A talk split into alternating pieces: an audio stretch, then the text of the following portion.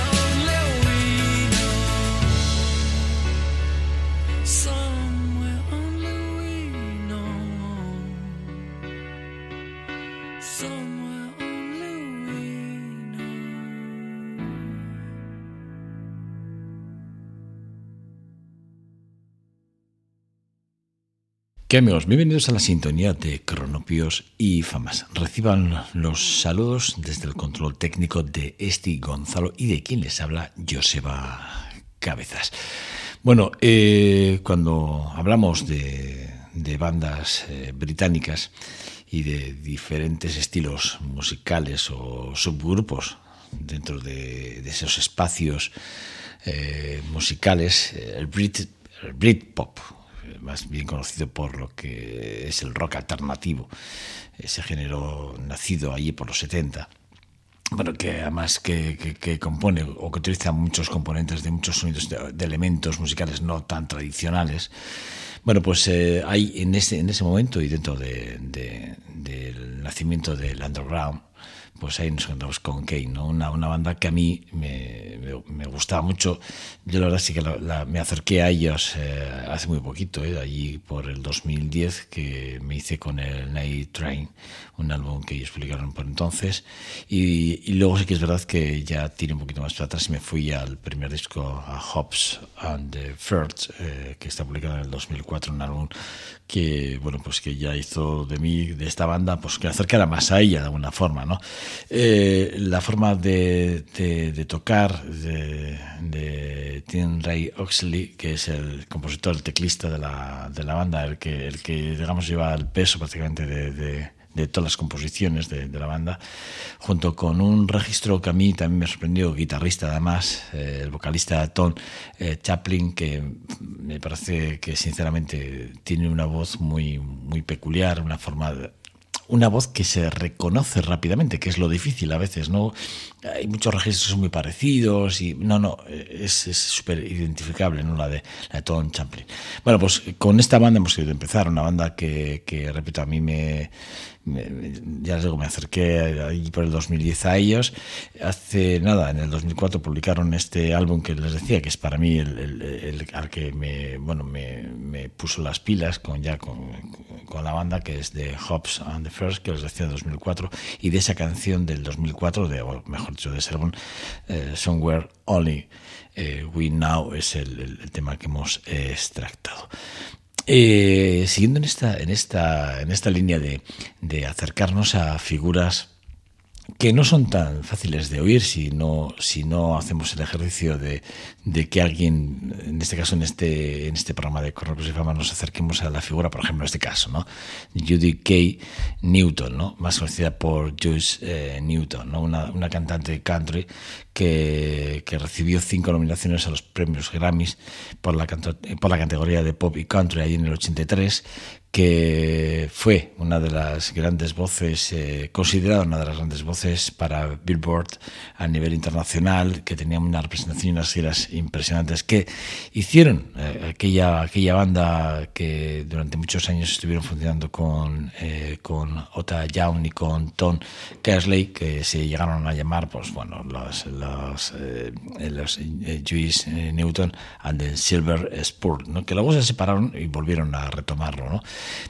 Ahí siempre cosas que ya les suelo decir y que es muy habitual que les cuente, pero, pero que tienen mucho que ver a la hora de definir las carreras de, de, una banda o de, un, de una vocalista, como es en este caso la, la, mismísima, la mismísima Juice Newton, que bueno, pues eh, en este caso Capitol Records antes de publicar el primer trabajo de, de la banda, pues bueno, eh, decidió, ¿no? Eh, bueno, consiguió colocar solo un sencillo de, de country en las primeras posiciones con aquel Love is War.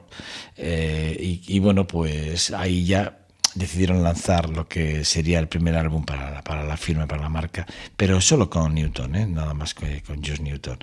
Eh, Silver Spoon sí que es verdad que se sumaron y estuvieron como, como, digamos, como banda, pero bueno, realmente a la que se le consideró la líder y a la que le Capitol Records querían proyectar era ni más ni menos que a la mismísima Josh Newton. Bueno, Josh Newton que, bueno, eh, que, eh, que a mí cuando se le escucha hay muchos, muchos parecidos, ¿no? Vamos a escuchar un Angel of the Morning, que es un, tema que aparece en el homónimo de, de ella en el, en el 80 si no me falla el dato, eh, es lo que les decía, porque como Silver Spur publicó en el 75 Juice Newton Silver Spur, The After eh, de Dove's eh, Shuttle en el 76 y The Coming to Me en el 77, 75, 76, 77. Luego sí que es verdad que en el 81, 78 publica el Working Cap Secret, que, que es el primer disco que ella lanza, pero realmente el que tiene realmente el que tiene el peso y coge peso a nivel internacional con unas ventas impresionantes es, el homónimo de ella, el Juice, que a mí me parece que es un, temazo.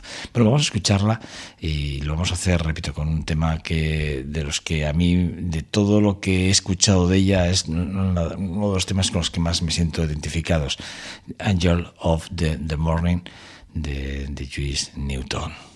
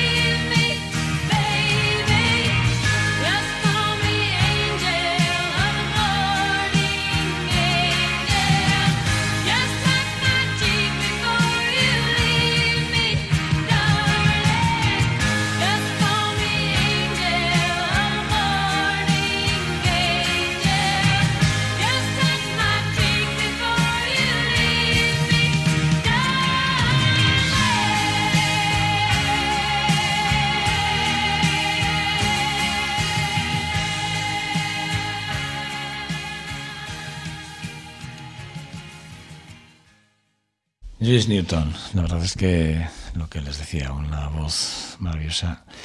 Eh, ella vendió, vendió eh, eh, casi un millón de copias en Estados Unidos y se convirtió en triple platino a vender más de 300.000 copias en Canadá. Angel of the Morning, el tema que acabamos de escuchar, alcanzó el número uno en las listas de Billboard y, ahí la verdad es que se hizo fuerte Newton como figura principal de, prácticamente todo, todo el año. ¿eh? La verdad es que fue, bueno, ese álbum fue maravilloso. En el 82, Newton recibió además, lo que les decía antes, eh, recibió dos nominaciones a los premios Grammy a la mejor vocalista por Angels of the Morning, tema que, repito, acabamos de escuchar dentro de la categoría de pop, y The Queen of the Heart eh, en la categoría de country. La verdad es que ella, aparte de ser una gran vocalista, bueno, por cierto, hizo una versión de, de, de, Carpenters eh, del 78 de, aquel, de, con aquel Swing Suite de Small, que bueno, fue se puede escuchar y la pueden escuchar porque es una versión que hizo ella excepcionalmente maravillosa. Ella, aparte de ser una gran vocalista, eh, como guitarrista, eh, la verdad es que es, excepcional, es decir, tiene una forma de hacer arpegios muy, muy curiosa. Y luego, bueno, pues eh, tiene un concepto armónico muy, muy, muy interesante. Bueno, pues eso, hoy nos hemos acercado un poquito más a la flor de Joyce Newton, eh, de Judy Kay. Newton, que es así como se llama, y que tiene 68 años de edad y, sigue trabajando y haciendo giras importantes, o sea, que no, que la mujer no, no, ha dejado de trabajar y eso a uno como a quien suscribe estas palabras le, le, encanta. Por cierto, hay un recopilatorio que el otro día vi eh, Ultimate Hits de Collation 2011 que merece la pena. Y luego hay un, hay un directo que, que, es, que se puede también ver en, algunas plataformas, Every Road There is Back to You, que es 2002, eh, que también merece la pena acercar. Digo, si se quieren acercar más a la figura de, de Gis Newton, este es el momento de tomar nota y bueno, pues acercarse a ellos. Hay una banda que ya saben que para mí es, eh, bueno, es mi predilección, es una de mis bandas favoritas ACDC, bueno, pues será probablemente una de, las bandas que más escuche y que más tengo en mi playlist, sin lugar a dudas. Tengo otras muchas, pero a mí es que me pone las pilas mucho. Eh, les voy a hablar de un disco que se publicó en el 76 a caballo entre Tinti y The Let There Be Rock, que está 75-77, eh, eh, y que este disco de Dirty Death Down Their Chip eh, eh, está publicado en el 76 justo en la mitad, realmente obtuvo o, fue reconocido cinco años después de, su publicación y todo tiene, todo tiene que ver porque, claro, es que eh, publicar, la banda australiana publicó dos discos muy importantes, repito, TNT en el 75 y The Let's Dare the Be Rock son dos álbumes muy importantes dentro de la historia discográfica de la banda.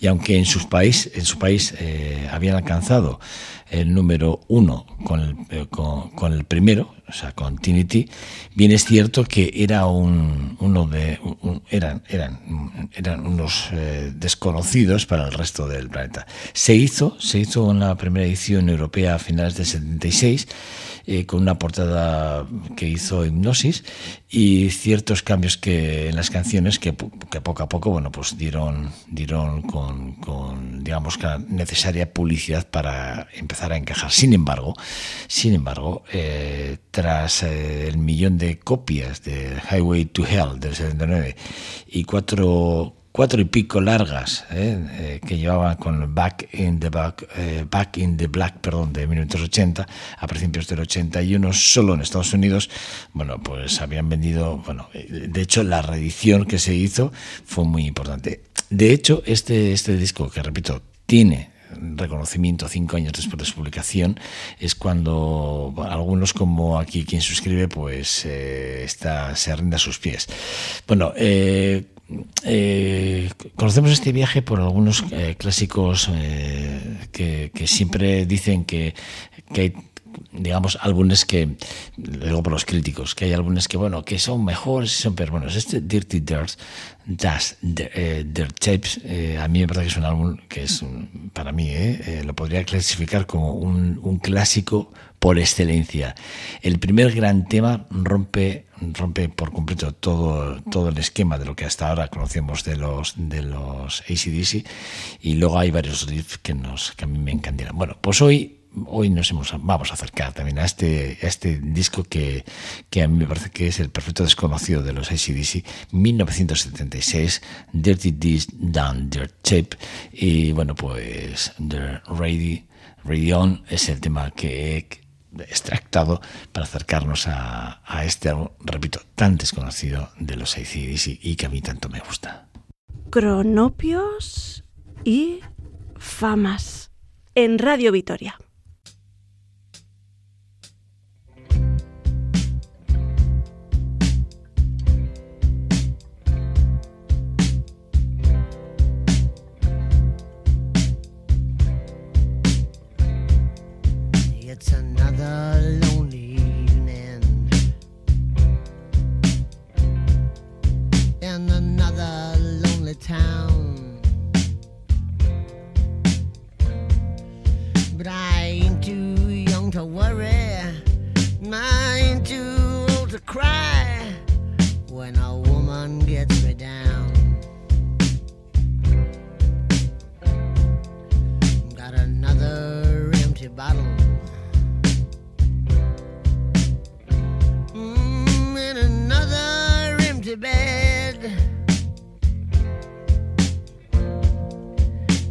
too young to admit it. Now I'm not too old to lie. I'm just another empty head.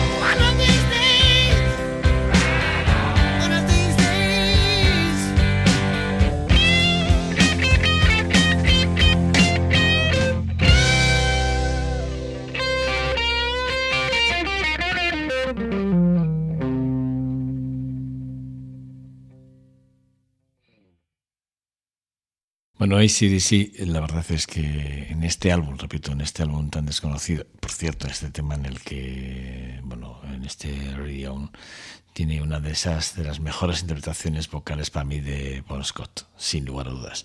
Es un medio tiempo con eh, creciendo, que acaba más ronqueando en la parte baja con muy aroma, efectivamente, muy aroma western. Sí, señor. esa sería la, definición. Y luego que les voy a decir ahí, ahí, ahí, por ejemplo, adoro el riff y la cadencia de Scott en, todos y cada uno de los temas de este álbum, que para mí es un referente, y repito, es el, para mí es el más desconocido, ¿eh? probablemente. no, no para mí, quiero decir, que, que me consta que es el más desconocido mm, por el público eh, en general. Ya no digo los, los seguidores de ICDC que, bueno, que se cuentan por, por millones ¿no? en todo el mundo, que seguro que, que este lo tienen como lo tengo yo, en, un pedestal. ¿no? Pues, luego, pues hombre, pues podemos hablar, repito, podemos hablar del Highway to Hell del 79, repito, aquel Back in the Black del 80, podemos hablar del de Leather de B-Rock del 77, o como bien les decía, el Tinti de 1975, y en medio, en medio de estos dos aparece Dirty Death Down del Chip, ¿no? Que bueno, a mí me parece que es un álbum, bueno, pues eso. Actos sucios se hacen muy baratos. Es así la traducción del de, disco. Para mí un discazo, para mí un tremendo álbum y que bueno, pues que hoy estar aquí me ha parecido sensacional. Otro de los álbumes que hoy quiero, del, cual les quiero hablar, eh, está basado para mí en uno de los álbumes, antes y después, porque fue el último que se publicó con Roger Hapson. Ya cuando prácticamente ya dejaba la banda, se publica este, este otro trabajo, un trabajo que a mí me parece que es uno de esos momentos que es importante. A mí la, crítica clásica me encanta siempre cuando esté hecha como, como algunos en Estados Unidos, Estados Unidos perdón, hicieron la crítica de este disco, ¿no? de, de Famous Last Word. Eh, era muy habitual ¿no? Las, los enfrentamientos dentro de la, de la banda de, de Supertramp era, era súper habitual encontrarse a, Roger Hudson enfrentado, enfrentado prácticamente a casi toda la banda, sobre todo a Rick Davis, ¿no? Pero, pero también es verdad que eh, cuando, cuando quisieron publicar este disco, ellos mismos eh, tuvieron, tuvieron a, bien, ¿no? De alguna forma, de alguna, bueno, de alguna forma siguieron trabajando ¿no? Eh, eh, en la distancia durante mucho tiempo, pero siguieron trabajando los dos en las letras, en, las, en los arreglos, en las composiciones de, un disco que para mí es uno de los grandes trabajos de, de Supertramp, ¿no? de Famous Last Word. Sería, creo, si no falla la memoria, vendría después exactamente de la publicación de aquel doble en París, en directo, que tanto les he hablado yo en este programa y que tanto me gusta que está publicado en el 80 y luego en el 82, dos años después, en, ese, en este impasse que les digo, ¿no? que fue por lo que les decía, ¿no? en el 82 eh, ya fue el último trabajo que, que grabó.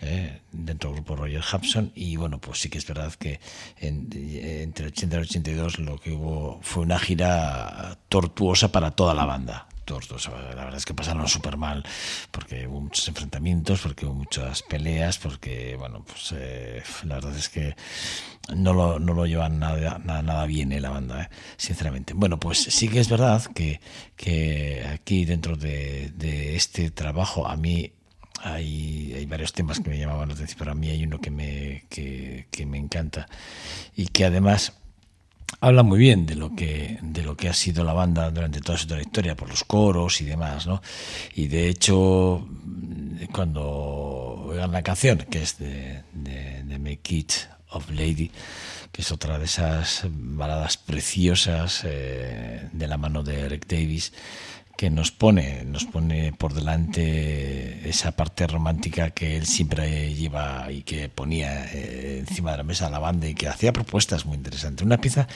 eh, de acabado para mí brillante, con una voz aguda, bueno, imponente eh, y que bueno pues eh, con los rangos con esos rangos vocales de Hapson que siempre a uno no dejan diferente los coros del fondo que quedan genial cantados por Harry y por Hapson que también bueno esas, voces tan tremendas esos duetos a falsete. Y esa parte de los vientos tan roman, bueno tan, tan, tan romanticonas se unen a, con ese solo de saxo magnífico que, que deja bueno, los pelos de punta al, al más pintado, ¿no?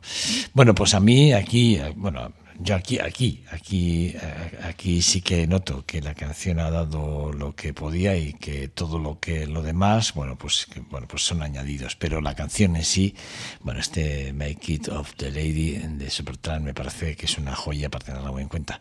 Bueno, vamos con ello. En Radio Vitoria, Cronopios y Famas, con Joseba Cabezas. say you're the only one who can make me feel this way. My kind of love.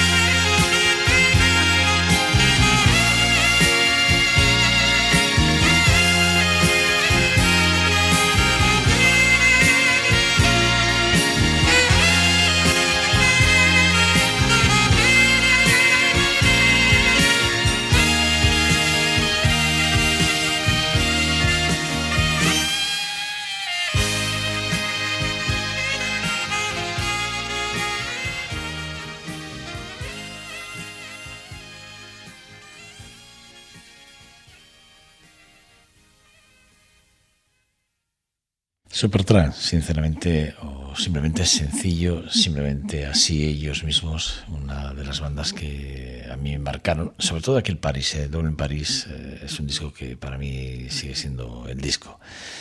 Luego, yo creo que la inmensa mayoría de sus trabajos son trabajos que, están, bueno, pues muy, muy, no sé cómo decirlos, muy elaborados en, todos los sentidos, ¿eh? eh la verdad es que, bueno, para mí cuando de Supertramp es que siempre es, algo más que, que, lo que fue la banda de sí. O sea, bueno, por repito, hemos escuchado de, Famous uh, Last Words eh, un disco publicado en el 82 eh, y repito lo que decía, el último, que, en el que aparecía ya Roger Hudson. ¿no?